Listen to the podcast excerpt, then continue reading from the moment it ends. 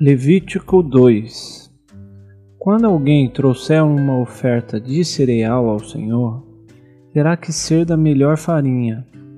Sobre ela derramará óleo, colocará incenso e a levará aos descendentes de Arão, os sacerdotes.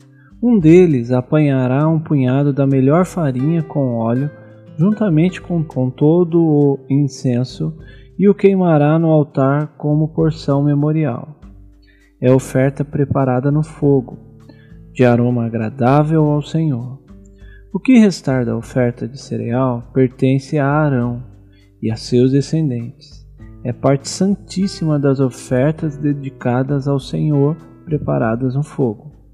Se um de vocês trouxer uma oferta de cereal assada no forno, seja da melhor farinha, bolos feitos sem fermentos, amassados com óleo, ou pães finos sem fermento e untados com óleo.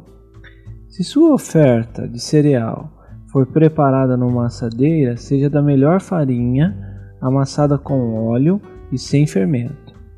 Divida-as em pedaços e derrame óleo sobre ela. É uma oferta de cereal. Se a sua oferta de cereal for cozida numa panela, seja da melhor farinha com óleo. Traga ao Senhor a oferta de cereal feita de ingredientes. Apresente-se ao sacerdote, que a levará ao altar. Ele apanhará a porção memorial da oferta de cereal e a queimará no altar.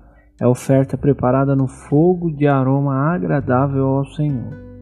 O restante da oferta de cereal pertence a Arão e a seus descendentes. É parte santíssima das ofertas dedicadas ao Senhor, preparadas no fogo.